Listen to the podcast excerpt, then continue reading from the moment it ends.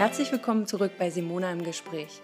Der Podcast heute dreht sich um das Testen und das Impfen im Landkreis Märkisch-Oderland. Zu Gast auch unser Landrat Gerno Schmidt. Ich begrüße alle recht herzlich zur heutigen Diskussionsrunde zum Thema Impfen und Testen im Landkreis Märkisch-Oderland. Manch einer mag sich fragen, warum denn so spät? Der Landkreis Märkisch-Oderland hat ja teilweise eigene Wege eingeschlagen. Ich selber war auch letztens in der China und habe gesehen, dass da auch geimpft wurde, dass da die Erfolge recht groß sind. Heute neben mir sitzt der Landrat des Landkreises Märkisch-Oderland, Gernot Schmidt, der einmal die Grundlage legen möchte, indem er nochmal ausführt, welche Dinge auf den Weg gebracht wurden zum Thema Impfen. Und im zweiten Teil werden wir dann nochmal zum Thema Testen was für Märkisch-Oderland sagen. Mhm. Gernot kann also ein Eingangsstatement geben und im Anschluss möchten wir gern mit euch ins Gespräch kommen und auch Fragen beantworten. So, Gernot, los geht's. Ja, also die Corona-Pandemie ist ja eine Pandemie, die die kommunalen Gebietskörperschaften in aller Breite und aller Stärke hart getroffen hat. Unser Landkreis ist ja ein Landkreis, äh, der genauso wie viele deutsche Landkreise dabei auch Höhen und Tiefen äh, durchschritten hat. Aber, und ich möchte diesmal betonen, wir sind ja jetzt an einem Punkt angelangt mit einer Inzidenz unter äh, 20, also eine wirklich gute Inzidenz. Wir sind auch Brandenburg weit im, ähm, im Spitzenfeld. Und wir haben, glaube ich, auch äh, vieles gut und äh, sachlich richtig gemeistert. Natürlich gab es am Anfang, um da ein paar Dinge zu sagen, am Anfang gab es auch schwierige Situationen. Für mich zum Beispiel eine der schwierigsten Situationen war in der ersten Welle die Schließung der Altenheime und auch die wirklich äh, Menschen, die an Corona starben, waren vorrangig im älteren Bereich. Und es sind alles Dinge, die natürlich in der Sache äh, nicht leicht und relativ schwierig waren. Wir sind, was das Impfkonzept anging, einen anderen Weg gegangen. Viele setzten, äh, die Landesregierung setzt ja mit der Kassenärztlichen Vereinigung äh, auf die großen Impfzentren. Wir haben gesagt, wir bilden äh, machen kein eigenes Impfzentrum, sondern wir haben eine eigene Impfkampagne gestartet auf zwei Säulen. Säule 1, Krankenhäuser. Unsere Krankenhäuser waren äh, Anker der Impfzentrum neben dem Krankenhaus Rüdersdorf. Und in diesen Krankenhäusern haben wir in Größenordnung begonnen mit Kohortenimpfungen, also bestimmte Personengruppen durchgeimpft nach Priorität. Und zweitens Impfung über die Hausärzte. Wir waren der, einer der ersten Landkreise in Deutschland. Es gab ja da auch eine riesen äh, Pressekampagne gegen uns und auch persönlich gegen mich, weil wir Hausärzte verpflichtet haben. Und wir haben diese Hausärzte haben dann in unserem Auftrag verimpft. 35 Hausärzte haben mobile Impfteame gebildet und in der ersten, im ersten Schwung haben wir über 50 äh, Hausärzte gebunden und äh, mit, mit denen gut zusammengearbeitet. Ich sage es auch sehr gut und haben flächendeckend im Landkreis Impfungen durchgeführt. Also bis zum Ende der 20. Kalenderwoche haben wir rund 2200 Impfungen über die Impfkampagne des Landkreises durchgeführt. Und wenn man die Zahlen dann vergleicht mit den Grundzahlen des Landes und sie noch zu äh, addiert und dies alles mal zusammenführt, dann ist unser Landkreis, und ich bin da auch sehr stolz drauf, der, der Land Brandenburg bewegt sich am unteren Drittel oder am Ende der Länderstatistik. Und wenn wir unsere Zahlen dazu rechnen zu den allgemeinen Impfungen, die durch die, äh, durch die äh, Impfzentren geführt wurde, unsere dann noch zurechnen, sind wir im oberen Drittel äh, der Bundesrepublik und da bin ich auch ein bisschen stolz drauf. Ab der 22. Kalenderwoche werden wieder Erstimpfungen durchgeführt. Wir haben in der letzten Zeit nur unsere Zweitimpfungen abdecken können, also die zweiten Impfungen, also 20.200 als Zweitimpfung. Und wir werden ähm, 1000 Impfdosen BioNTech und 1000 Impfdosen äh, Johnson Johnson als 22. Kalenderwoche bekommen in der 23. 2226 äh, Dosen nur noch BioNTech und dann äh, 3600 Impfdosen BioNTech und wir haben auch die Brandschutzeinheiten äh, des Landkreises äh, geimpft. Die werden mit den Zweitimpfungen durchgeimpft. Und wir werden äh, auch äh, durch die mobilen Impfteams, die wir teilweise aus den Krankenhäusern betreut haben, haben wir auch in Größenordnung in den Kohortenimpfungen, Pflegeeinrichtungen, äh, Pflegedienste, Mitarbeiter der Krankenhäuser und andere durchgeführt. Äh, die Kohortenimpfung wird auch mit der Aufhebung der Priorisierung äh, im Krankenhaus mal weiter durchgeführt. Wir stützen uns wirklich auf unsere Krankenhäuser, zum Beispiel Wahlhelfer werden wir impfen und AstraZeneca ist ja ohne Verimpfung, genauso wie Johnson Johnson möglich. Aber dazu muss man sagen, AstraZeneca ist fast gar nicht mehr lieferbar, auch wenn die Menschen das wollen. Das gleiche ist bei Johnson Johnson. Dann haben wir einen ganz anderen Weg, sind wir auch gegangen, was die Impftage anging. Also wir haben uns auf die kommunale Expertise gesetzt und haben gesagt, wir arbeiten mit unseren Kommunen zusammen, die natürlich äh, in der Lage sind, auch die Bürger einzuladen, die in der Lage sind, über ihre Einwohnermeldeämter auch eine genaue Erfassung der Personengruppen zu haben. Und den ersten Impftag, den wir durchgeführt haben, der war ja der in Letschin mit 500 Impfungen und der war ein sehr großer Erfolg. Wir werden also am nächsten Mittwoch einen großen Impftag in äh, Petershagen-Eckersdorf durchführen mit tausenden, tausend Impfungen äh, äh, von Johnson Johnson. Und wir werden äh, am, in der 24. Kalenderwoche einen Impftag für die Brandschutzeinheiten durchführen. Und wir werden in der 25. Kalenderwoche einen großen Impftag mit 1600 Dosen in Neuenhagen äh, durchführen, neben einem großen Impftag im äh, Abend Falkenberg Höhe. Also so große Impftage.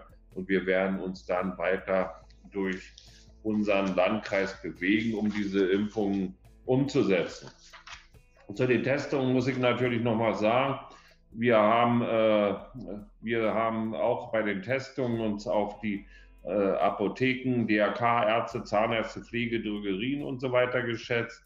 Wir haben 39 Teststellen im Land, also von Atlantsberg bis nach Friezen wir haben flächendeckende Testungen. Dies wird vielleicht jetzt etwas in den Hintergrund treten, aber äh, wir werden halten weiter an dem Konzept fest, weil wir ja auch viele der Öffnungen, die wir dann äh, tätigen, ja auch mit den Hygienekonzepten, mit Testungen verbinden. Wir wissen, ein strittiger Punkt wissen wir bis heute immer noch nicht, wie er ausgehen wird. Es gibt ja auf der Landesebene Debatten äh, und auf der Bundesebene bei, über die Impfung der Schulen und der Schüler. Äh, da äh, gibt es ja unterschiedliche Ansätze. Wir hatten dazu in den letzten Tagen auch starke Debatten mit der Landesebene und wir sind der Meinung und ich bin auch grundsätzlich der Meinung, dass die Impfung der Schüler durch die Landkreise zu erfolgen hat und wir dann genau wie, wie mit den anderen Kohortenimpfungen dies organisieren. Warum ist dieses Impfkonzept bei uns auch so relativ gut angelaufen? Ich möchte es mal ganz ehrlich sagen. Wir haben, äh, das ist auch ein Ergebnis äh, der Gesundheitspolitik dieses Landkreises. Also mit großen, starken eigenen kommunalen Krankenhäusern sind wir in der Lage, Impfteams zu bilden. Wir sind in der Lage, äh, auch die Räumlichkeiten, die Bürokratie ab, äh, umzustellen. Wir haben auch gerade das Impfen im bürokratischen Rahmen äh, sehr stark konzentriert und vielen Ärzten abgenommen. Und am Ende äh, gibt es noch ein ganz anderer dritter Punkt. Wir sind auch in der Lage gewesen, Schwerpunkte in der Corona-Behandlung zu äh, bilden. Also äh, Strausberg war unser Schwerpunkt Krankenhaus, genauso wie Rüdersdorf. Wir haben sehr eng äh, mit dem Krankenhaus in Rüdersdorf zusammengearbeitet, Brietzen. Und wir waren äh, auch in der, jetzt in der Lage, sind wir weiter in der Lage, uns auch in der Seelau-Region in dem Bereich sehr stark zu bewegen, weil In der Corona-Pandemie gab es ja eine wichtige Entscheidung. Der Landkreis hat ja das Krankenhaus in Sebel erworben. Also wir haben uns da weiter äh, etabliert in der Region, haben einen wichtigen Krankenhausstandort auch vor Turbulenzen bewahrt, haben eine kommunale Eigenverantwortung übernommen und sind damit in der Lage, äh, äh, auch die Region jetzt abzudecken mit unseren MVZs und den Impfungen. Vielen Dank. Für, für mich ergeben sich noch ein paar Fragen. Ja, ja. Bevor die anderen gleich dran sind. Du hast von Impftagen in verschiedenen mhm. Regionen gesprochen. Das wäre ja für uns mal wichtig zu hören. Müssen sich Menschen dafür anmelden? Werden die angeschrieben? Wer kann denn zu solchen Impftagen gehen? Ich höre immer wieder, dass es gerade auch bei Hausärzten relativ schwierig ist, Termine zu kriegen. Also über 60-Jährige sind noch lange nicht dran, möchten aber eben auch gern geimpft werden. Wie sieht es dann aus? Was, also nochmal, meine Frage, die Impftage, muss man sich anmelden? Wie kommt man an Termine ran? Und zweitens, dann äh, muss man dann mitbringen, ja, um nachzuweisen, dass man in der Gruppe 1, 2 oder 3 ist. Naja, wir, wir haben jetzt erstmal A, die Impftage durchgeführt, äh, den ersten Impftag in Letschin. Da wurden alle Bürger ab 70 äh, äh, eingeladen. Dies hat die Gemeinde durchgeführt. Wir stützen uns dabei immer auf die Gemeinde. Wir werden jetzt in Petershagen-Eckersdorf einen freien Impftag durchführen. Johnson Johnson ist ja ein Impfstoff, der ist frei verfügbar. Und da wird auch die Gemeinde ein Anmeldesystem äh, installieren. Die Bürger müssen sich anmelden und sind dann zugelassen zum Impfen. Und wir werden äh, die Hausärzte impfen, ja, lassen ja impfen über ihre, über ihre Praxen, rufen die Bürger an und lassen sie impfen. Und äh, Jetzt muss man dazu ganz kritisch sagen, die, äh, die Impfmengen, die sparen über die Hausarztpraxen und über die Hausarztpraxen Apotheken, also die werden ja durch Apotheken und den Großhandel beliefert, zugesagt hat, sind in Brandenburg nie angekommen. Die Ärzte haben nicht diese Impfmengen erhalten. Und äh, dieses, unser Konzept ist in einigen Punkten nur im Zweitimpfstoff, aber ab der Kalenderwoche, in denen wir dann unsere 3600 Dosen bekommen. BioNTech äh, sind wir wieder in der Lage, über unsere Hausärzte flächendeckend in, im großen Stil zu impfen und die impfen dann ihre Personengruppen durch. Aber, und das muss ich wirklich sagen, ich war auch in der Schiene sehr stark erstaunt, wir hatten über 400 Menschen, die in der ersten Priorität waren die nicht erfasst wurden durch die Hausärzte und durch die Impfzentren, sehr viel auch alte Leute. Es gibt ja auch sehr viele alte Menschen, die äh, nicht äh, sehr stark erkrankt sind, nicht in ständiger ärztlicher Behandlung sind, die sozusagen fit auf ihrem lose Gehöft im Oderbuch sitzen. Und äh, die sind natürlich äh, gekommen und die sind auch teilweise über die Fachärzte, haben nur Fachärzte, die sie betreuen und Fachärzte durften ja die Zeit lang nicht impfen. Okay, also die Erfahrung in Letschin zeigt ganz deutlich, dass das eine hohe Wirksamkeit ja. hat, dass die Menschen das sehr gut annehmen und dass damit auch dann die erfasst mhm. wurden, die jetzt nicht erfasst ähm, ja. werden konnten durch die Kassenärztliche Vereinigung zum ja. Beispiel. Mir macht tatsächlich Sorgen, dass es noch dass es wirklich noch Menschen gibt, auch um die 90, die noch keinen Brief bekommen haben und die also auch noch nicht geimpft worden sind. Was kann der Landkreis für diese Menschen anbieten? Was rätst du denen? Also der zentrale Punkt ist ganz einfach, dass die äh, Bürger, wenn wir dann äh, in den Kohortenimpfungen sind und wenn, wenn, wenn jetzt äh, hier noch gesagt wird, wir haben so viele, dann ich, müssen wir uns mal mit den Bürgermeistern äh, hinsetzen und nochmal über Rundbriefe die Bürger auffordern, wer in den Personengruppen noch nicht geimpft ist, äh, soll sich melden bei seinen Gemeinden. Dies wird dann in meinem Impfstab eingespeist und wir werden dann die Menschen über unsere Kohortenimpfung im Krankenhaus impfen. Das ist eine tolle Idee und ich finde das sehr gut. Ich würde das sehr begrüßen. Ähm, dass das dann noch jetzt noch mal gemacht wird, weil ich wirklich Bedenken habe, dass da einige Ältere, die auch nicht gewohnt sind, hier zu schreien, dass die uns sonst wegbrechen. Dann ähm, habe ich jetzt gleich noch, bevor die anderen jetzt dran sind, doch noch eine Frage. Gibt es auch die Möglichkeit, dass man als ehrenamtlicher Bürgermeister, Bürgermeisterin auch sagen kann, wir haben hier den Bedarf? An wen müssten sich denn die Ehrenamtlichen melden? Also wir organisieren jetzt, in, in, äh, wenn der Impfstoff weiter fließt und der wird auch in Größenordnung, wenn er so wie uns zugesagt in Größenordnung fließen wird, müssen wir ja irgendwann an einen Punkt kommen, wo wir dies äh, stärker in, in der Fläche machen. Und wir müssen auch ganz deutlich sagen, dass wir äh, irgendwann noch einen Punkt erreicht haben, das ist meine Einschätzung, meine Meinung, wo die Ärzte nicht mehr in der Lage sein werden, äh, so stark äh, in der Fläche zu impfen. Und dann müssten wir Teams bilden und mit den Gemeinden, auch mit ehrenamtlichen Bürgermeistern, äh, Restorte und die äh, abzuwickeln. Und Partner dabei müssen immer die Amtsverwaltung und die Gemeinden sein. Na, das ist Weil die haben die Einwohnermeldeämter, die genau. haben die Zugriffe und können etwas tun. Ja, das ist doch eine gute Aussicht. Und wir machen alle. jetzt, äh, ja, dieser Impftag im Amt Falkenberg-Höhe wird ja für uns auch nochmal ein Highlight sein. Ich werde, am Mittwoch wird sehr interessant werden, äh, wie diese Dinge in äh, angehen in, äh, in Petershagen-Eckersdorf. Und wir werden diesen großen Impftag, da müssen wir uns noch über die, äh, über die Standortfrage miteinander reden. Also wir sind da nochmal in Verhandlungen. Wir haben mit dem IB in Neuenhagen geredet, weil Neuenhagen wird ein sehr großer Impftag werden, Neuenhagen bei Berlin. Und da werden wir natürlich gucken müssen, wie wir, welchen Impfstoff wir bekommen, ob wir einen Impfstoff über Priorisierung bekommen. Also die Priorisierung wird dann ja aufgehoben sein und wie wir dann dies organisieren. Super, vielen Dank. Ich würde jetzt folgenden Weg vorschlagen. Ich kann ja sehen, wer hier alles eingeschaltet ist, aber bevor ich jetzt an die einzelnen Personen weitergebe, die hier zugeschaltet sind, würde ich gerne noch mal Annette Buchholz fragen, ob sie noch was ergänzen möchte, ob sie noch Hinzufügungen hat. Okay, nee, äh, es ist im Grunde gar nichts hinzuzufügen. Vielleicht noch äh, die eigentliche Wahrnehmung in der Bevölkerung ging ja dann bei uns Anfang März los, als wir die ersten Impfdosen bekommen haben.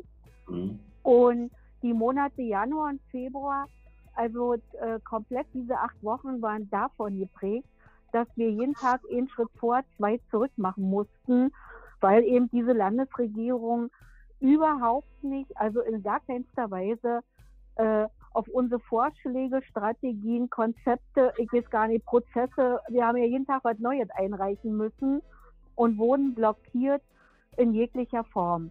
Und dass wir da äh, gemeinsam äh, unser Landrat, Herr Hanke, an der Spitze und dann äh, unter meiner Leitung der Impfstab immer wieder nicht müde geworden sind, neue Ideen, neue Vorschläge zu bringen immer gemeinsam schon mit den Bürgermeistern, mit den Hausärzten, die hatten wir alle ins Boot geholt. Und als wir dann, als die Landesregierung dort an der Stelle irgendwo müde geworden ist und gesagt hat, dann lass die doch da in Mol mal machen. Und dann werden wir die mit Impfstoff fluten, äh, was sie auch eine Woche geschafft haben. Dann war der Impfstoff ja wieder alle. Und es war auch nur der Tatsache geschuldet, dass die anderen Landkreise äh, sich haben davon beeindrucken lassen und eben nicht weiter gerudert haben. Und dass wir da also dann auch nicht in die Knie gegangen sind, sondern wirklich auf die aufgebauten Strukturen, die wir uns im Vorfeld ausgedacht äh, äh haben und, und vorbereitet haben, äh, zurückgreifen konnten. Und ein großer Tiefschlag war für uns auch der Gründonnerstag, als alles für die äh, nach Osternwochen äh, geplanten Impfungen je äh, zerschossen wurde als dann die Information kam um 17 Uhr, als also im Prinzip kein Arzt mehr zu erreichen war, der dann seine Patienten wieder abbestellen konnte, die Information kam, dass nur der Hälfte, die hälftige Impfstoffmenge kommen wird, was zum ganz, ganz großen Ärgernis geführt hat. Und äh, wir als Landkreis da natürlich mit drin hingen, aber eben auch die Leidtragenden waren und dort leider auch hautnah miterleben mussten, äh, wie die Hausärzte äh, da zu rudern hatten und wie viel enttäuschte Patienten es gab. Aber äh, dieser wirklich lange Atem, der im Vorfeld war und der jetzt ja auch schon äh, drei Monate im, im Durchführen äh, der Impfungen geht und hoffentlich wirklich ab 22. Kalenderwoche dann wieder auch mit Impfstoff für Erstimpfung in Größenordnung, das können wir uns nur wünschen.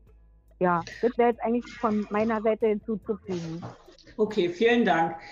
Also ich nehme wahr, dass es eines langen Atems gerade auch hier in Märkisch-Oderland bedurft hat, um diese Dinge durchzusetzen. Ich habe es ja auch bei anderen Landkreisen mitbekommen, wie schwierig das häufig war, weil eben die Lieferung nicht kam, weil sie kurzfristig nicht kam. Ich möchte die Gelegenheit nutzen, hier schon mal Danke an den Landkreis zu sagen, und zwar an die Verantwortlichen und an den entsprechenden Stab, aber auch an die Ärzte, die sich hier bemüht haben, alles zu regeln, alles so umzusetzen, dass die Menschen dann doch wieder zufrieden sein konnten. Und man merkt, dass es sich langsam nach vorne, aber ja. auch stetig nach vorne bewegt. Und das merkt man ja auch jetzt an den Inzidenzien.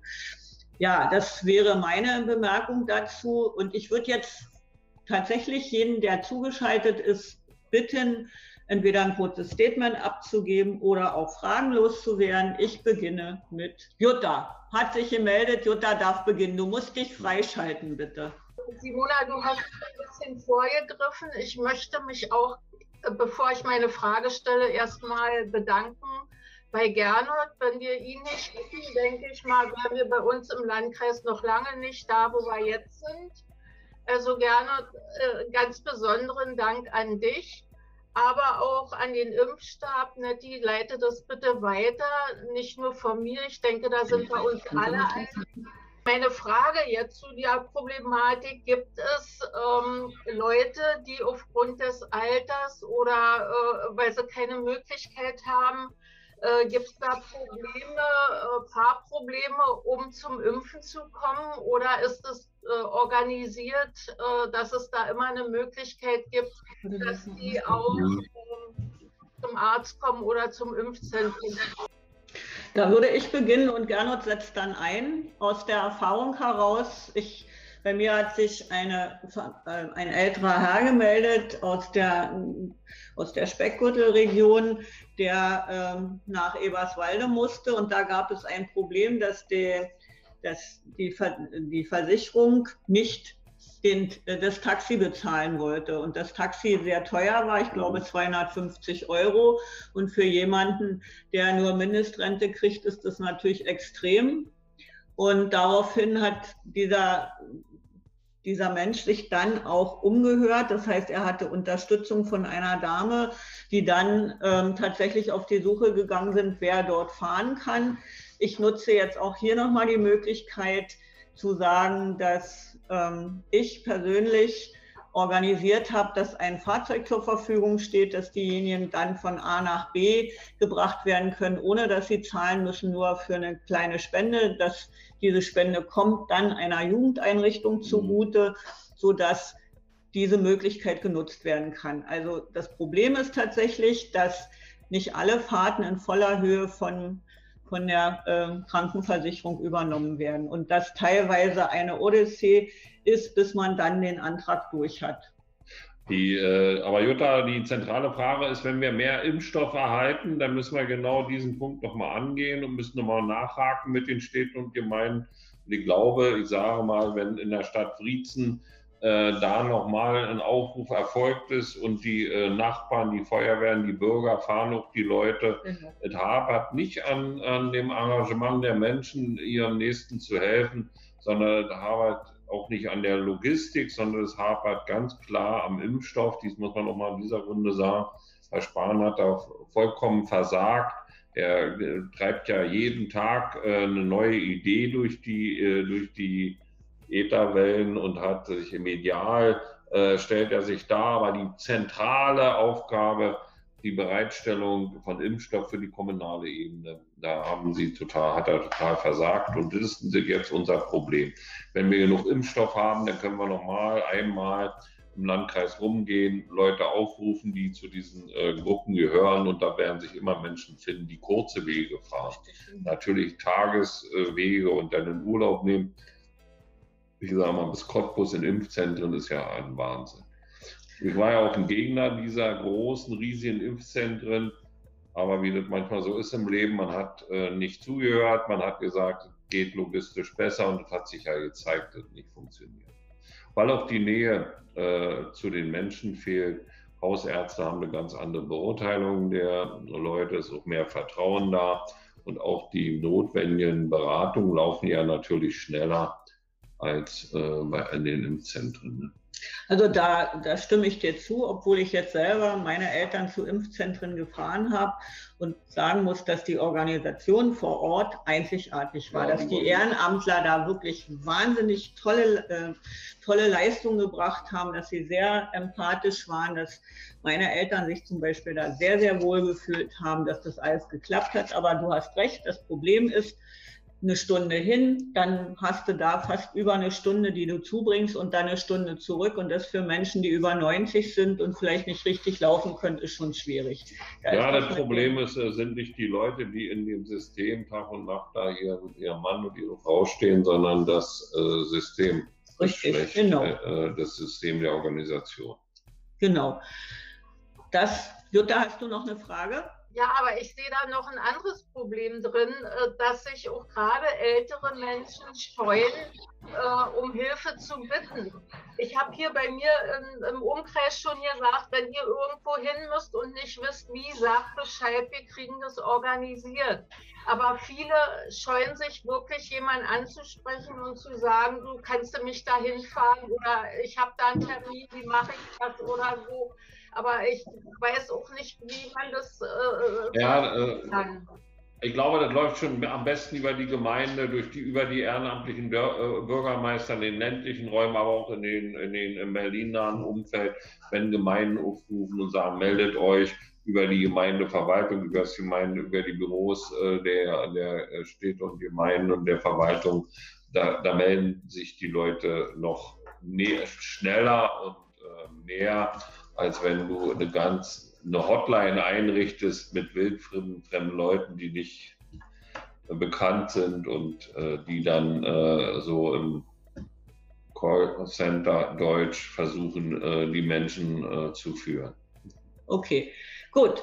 Ich sehe, dass Juttas Fragen erledigt sind oder zumindest jetzt erstmal beantwortet sind. Ich sehe jetzt in der Runde, Sina, möchtest du auch noch was loswerden oder auch eine Frage stellen? Bitte. Ja.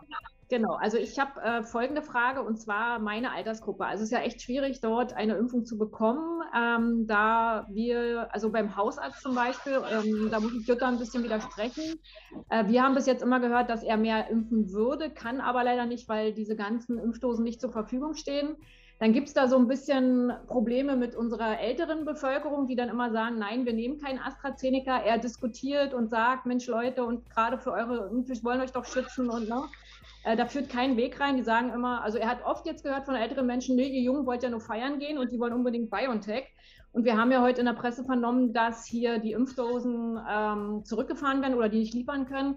Gibt es da irgendwie im Landkreis ähm, eine Ansage oder zumindest ist da eine Info, wie mit den Jüngeren umgegangen wird, also mein Alter so ab 40? Ja, also wir haben jetzt, äh, wir erhalten jetzt im Landkreis ja über die Hausärzte nur noch BioNTech.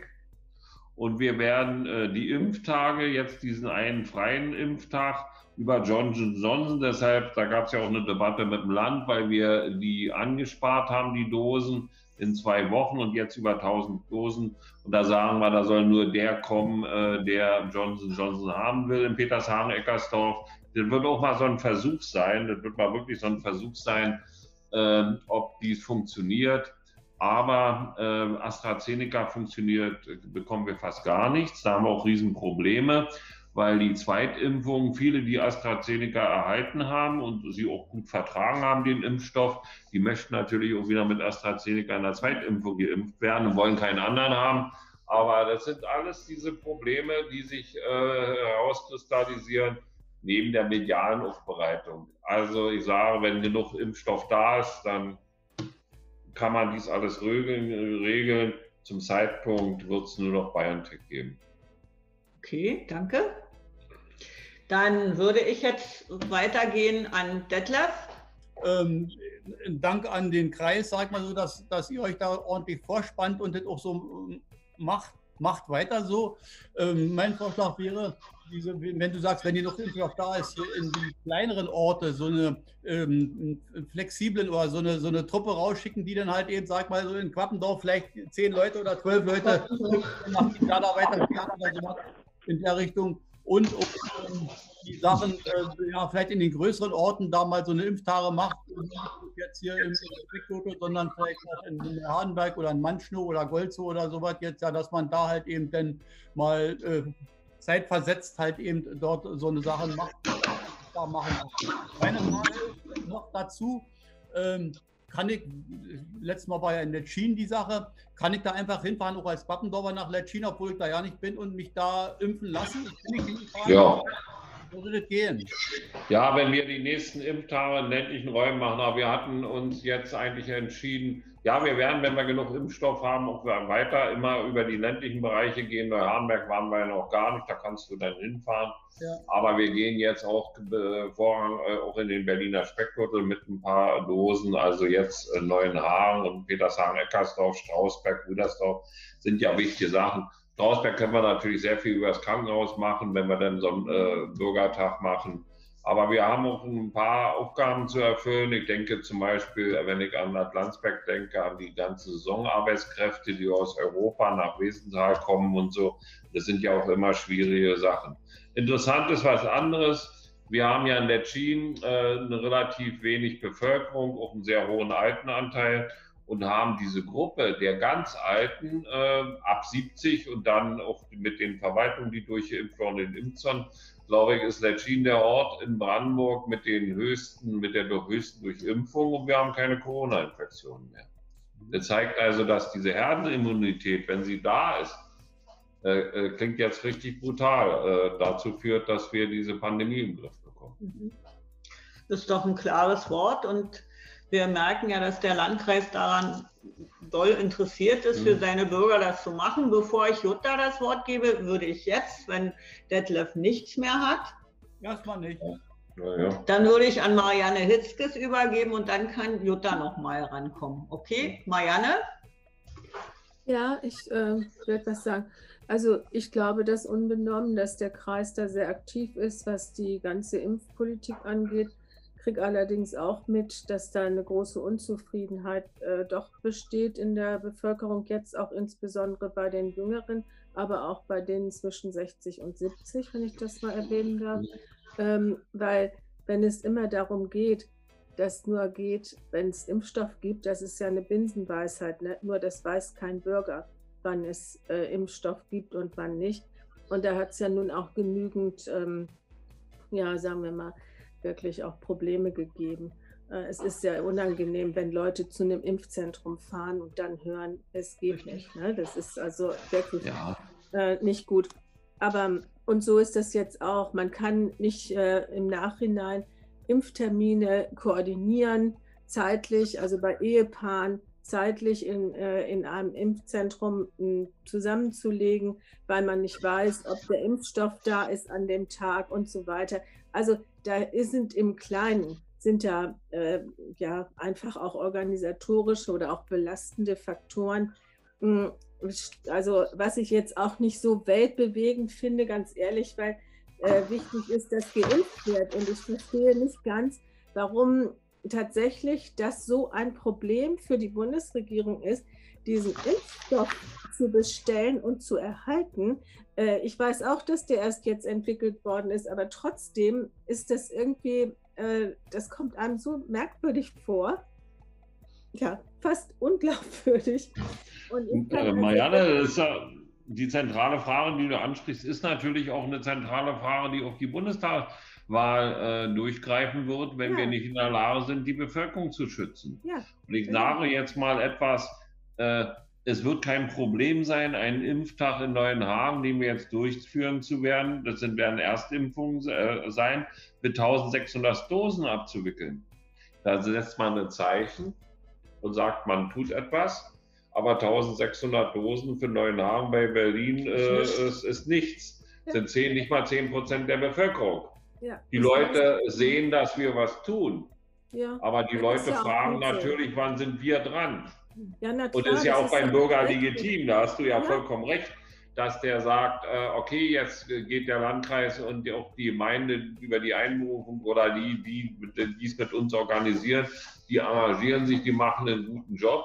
Und dann sagt irgendwann Otto Normalverbraucher, äh, ja, ich würde, sage ich mal, auf gut Deutsch, ich fahre 20 Rentner äh, in das Impfzentrum nach Neuenhagen, in, in die IB oder in irgendeine Turnhalle und mache was, aber ich möchte auch als 30-Jähriger dafür, dass ich hier die Arbeit mache und die Leute hinfahren, auch geimpft werden. Und wir sagen dann zu ihm, du hast keinen Impfstoff. Ne? Das ist ja, ja das ist, ist eigentlich nicht so fassen. Wir haben die Hausärzte in Neuenhagen, äh, äh, Im ländlichen Raum läuft es noch relativ ruhig, aber ich habe auch sehr besorgniserregende Nachrichten von unseren Hausärzten bekommen, die dann 300 Dosen bekommen, die ja teilweise 2.000, 3.000 Patienten haben, anfangen die ersten 300 anzurufen und sie einzubestellen für die Erstimpfung.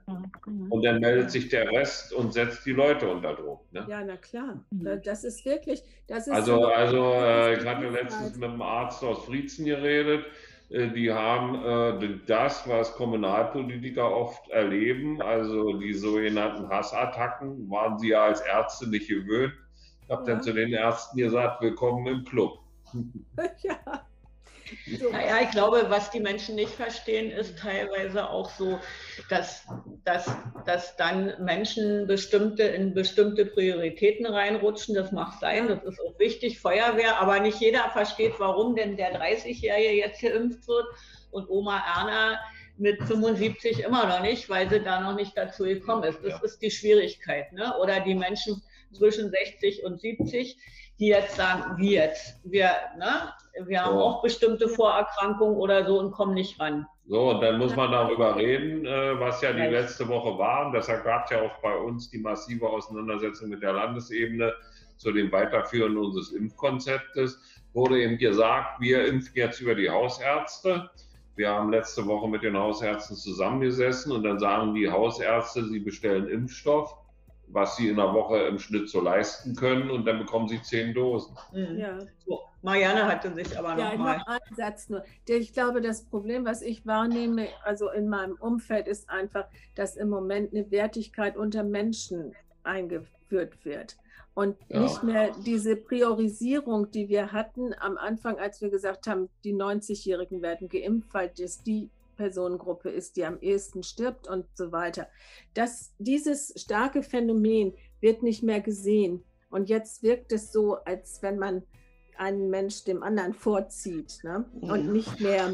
Ähm, da hat ja die, die Politik in ihrer Debatte und immer neue Personengruppen reinzulassen aus sogenannten Wertigkeiten äh, und hm. nicht aus medizinischen Indikationen. Und da sind wir genau an dem Punkt wenn ein Hausarzt genug Impfstoff hat oder unsere Krankenhäuser haben genug Impfstoff und da wird ein 20-Jähriger geimpft, ja. dann entscheidet dies der Arzt aus seinem ärztlichen Ethos und der, der Einschätzung des Menschen und seines Krankheitsbildes. Auch ein 20-Jähriger kann ja, vor, kann ja. so vorgeschädigt sein, dass er vorrangig geimpft werden muss. Aber ja. das ist natürlich eine Debatte, die äh, von einem ethischen Grundsatz äh, äh, überlagert ist. Also wenn wir jetzt fragen würden, warum haben Sie den 20-Jährigen geimpft? Und der Arzt sagt zu uns, äh, wie wir den Impfstoff liefern, das kann ich Ihnen nicht, das werde ich Ihnen nicht sagen. Das unterliegt dem Arztgeheimnis, ist alles ja. richtig. Aber wir haben dies aufgeweicht, dann wird die Gruppe durchgejagt, dann wird die Gruppe durchgejagt. Und das halte ich für eine sehr gefährliche Situation. Ja, ja, noch eine Bemerkung, diese Zentrale, diese 11.6, 11.7, also das empfinde ich nach wie vor als Zumutung. Ja. Gut, oder man ruft Sonntagnachmittag um 15 Nein, Uhr an, wenn alle Kaffee das, trinken. Ja, ja aber das ist auch eine, und darüber muss man doch reden. Wir haben äh, in, in, Berlin äh, jetzt mit Herrn Spahn Leute sitzen, die es wirklich, ich sage es mal ganz drastisch, wir sind ja nur unter uns, äh, nicht können. Ich, mach, ich sage mal ganz böse, du kannst doch nicht, jetzt nehmen wir mal so ein Land wie Brandenburg. Sie richten eine Hotline ein und sie hatten in der ersten Priorität 270.000 Menschen. Also Rentner über 70 in der ersten Priorität. So, dann, dann haben am ersten Tag, die haben Kinder, die haben Angehörige, ja, sag ich mal, haben 600.000 Menschen angerufen und die Hotline bricht ein, an. Da muss man doch sagen, na, entschuldigt bitte, träumt ihr? Also wenn du dies äh, über die, die es können, ja. wie die Gemeinden, äh, die Gemeinden haben die Einwohnermeldeämter und ich sage mal, wenn die Gemeinde Neuenhagen äh, am Beginn einer Impfkampagne über die Hausärzte 2000 Dosen bekommt und die über 90-Jährigen einlädt, dann dauert es beim Bürgermeister in seinem äh, äh, Meldeamt äh, zehn Minuten, dann sind die Adressen raus, dann kriegen die Leute eine direkte angesprochene persönliche Anmeldung, müssen sich zurückmelden. Man installiert eine Hotline, es ist irre.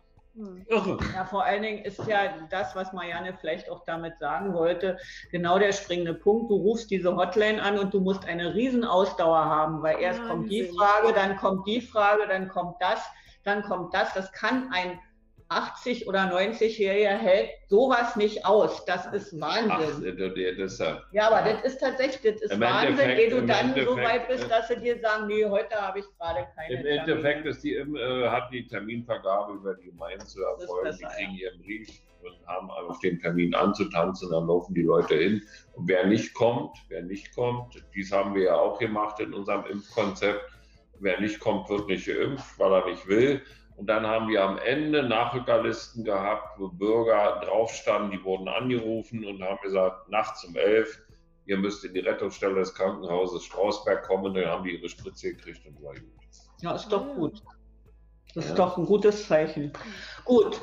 Marianne, hast du noch eine Frage? Oder es ist gut, es ist gut. Es gibt so viel dazu zu sagen. es ist gut, danke.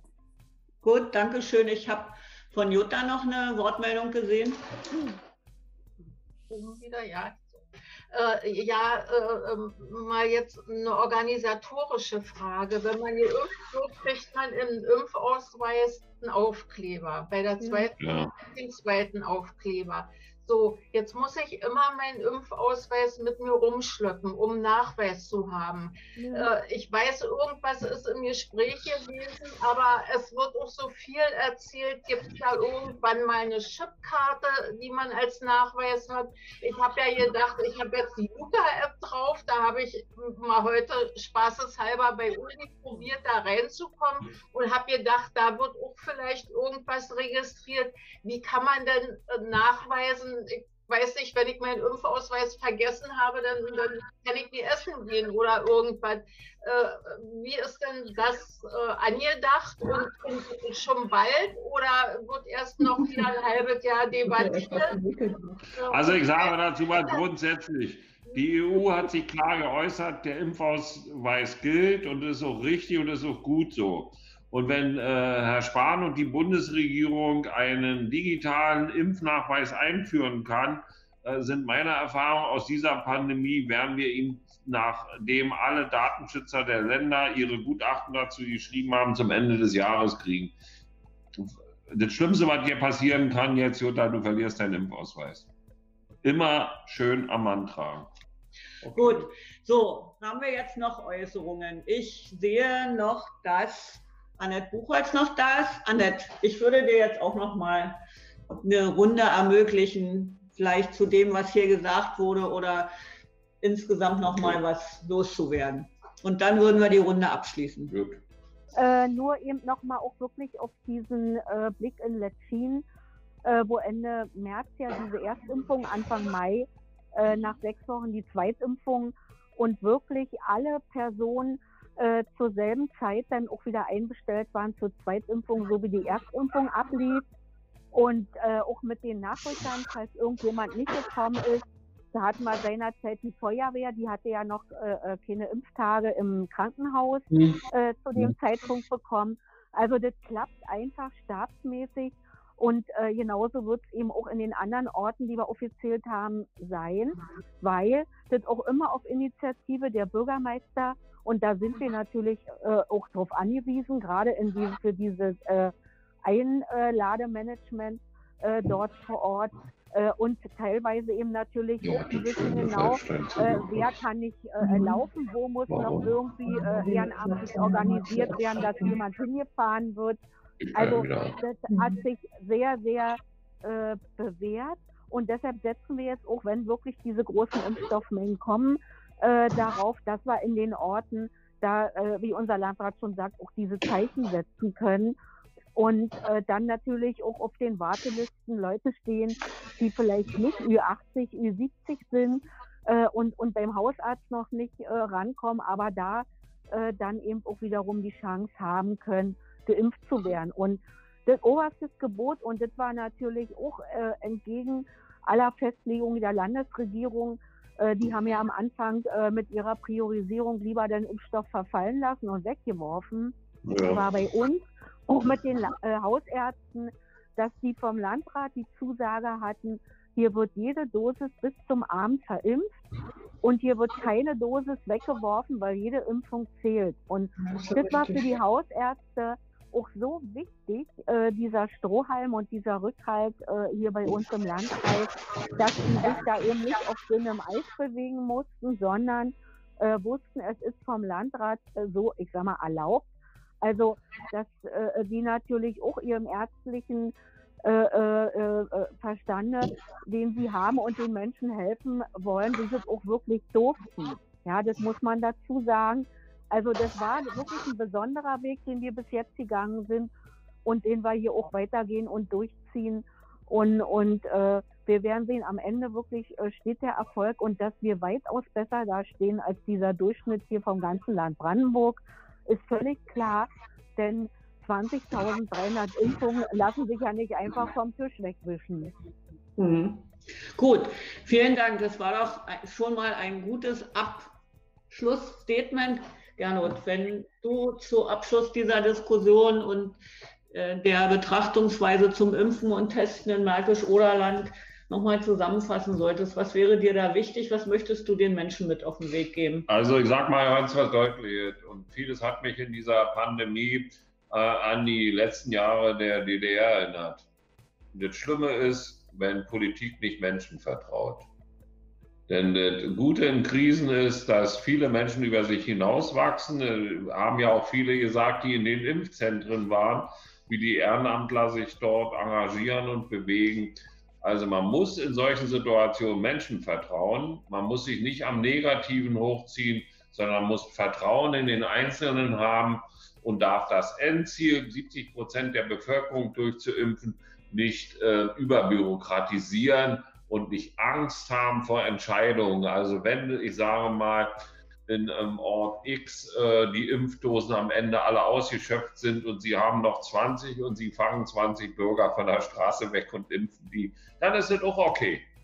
Man darf äh, dieses äh, Problem, äh, den, äh, man muss den Menschen einfach den Freiraum lassen und dann meistern die auch für äh, die Regierung gestellte Vorgaben. Und und man darf nicht in den äh, Duktus verfallen, in dem auch Herr Spahn verfällt, in dem er immer mehr neue Vorschriften erdenkt, den Leuten ähm, sie totschlägt mit irgendwelchen Talkshows, Debatten. Die Debatte ist, jeder muss in seinem Platz dienen.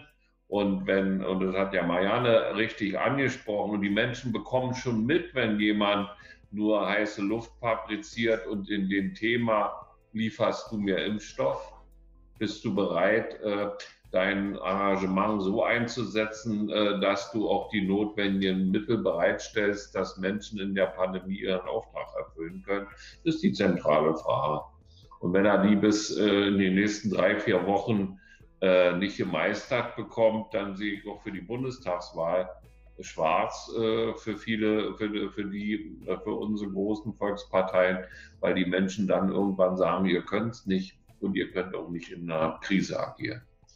Gut, aber hier hat ja in Märkisch-Oderland ganz klar auch gezeigt, der Landrat und auch der Landkreis, wie man in so einer Krise agieren kann. Wir ja. haben hier gezeigt, dass wenn Menschen zusammenstehen, dass wenn Menschen eine Vision haben, man Dinge umsetzen kann und das Mensch, und das müssen wir erzählen. Das finde ich ist die Geschichte, die allen auch nahegebracht werden sollte und dass man auch wirklich deutlich machen sollte, auch wenn es an einer Stelle knirscht, dass man sich dann auch an die Gemeinden oder an den Landkreis wenden kann. Das machen viele Menschen aus meiner Sicht manchmal noch zu wenig, ja. weil so im Hintergrund dann manchmal zu sehr rumgetuttert wird. Mir wäre lieber, dass man dann nachfragt. Ich kann nur sagen, ich freue mich im Landkreis Märkisch-Oderland zu leben, hier Dinge mit anzuschieben und voranzubringen. Ich wünsche allen noch einen schönen Abend. So, tschüss, schönen Abend, schönen Dank für die tolle Diskussion. Vielen Dank fürs Zuhören. Das war Simona im Gespräch. Für weitere Informationen zu ihrer Bundestagskandidatin Simona Koss schauen Sie auf www.simonakoss.de vorbei.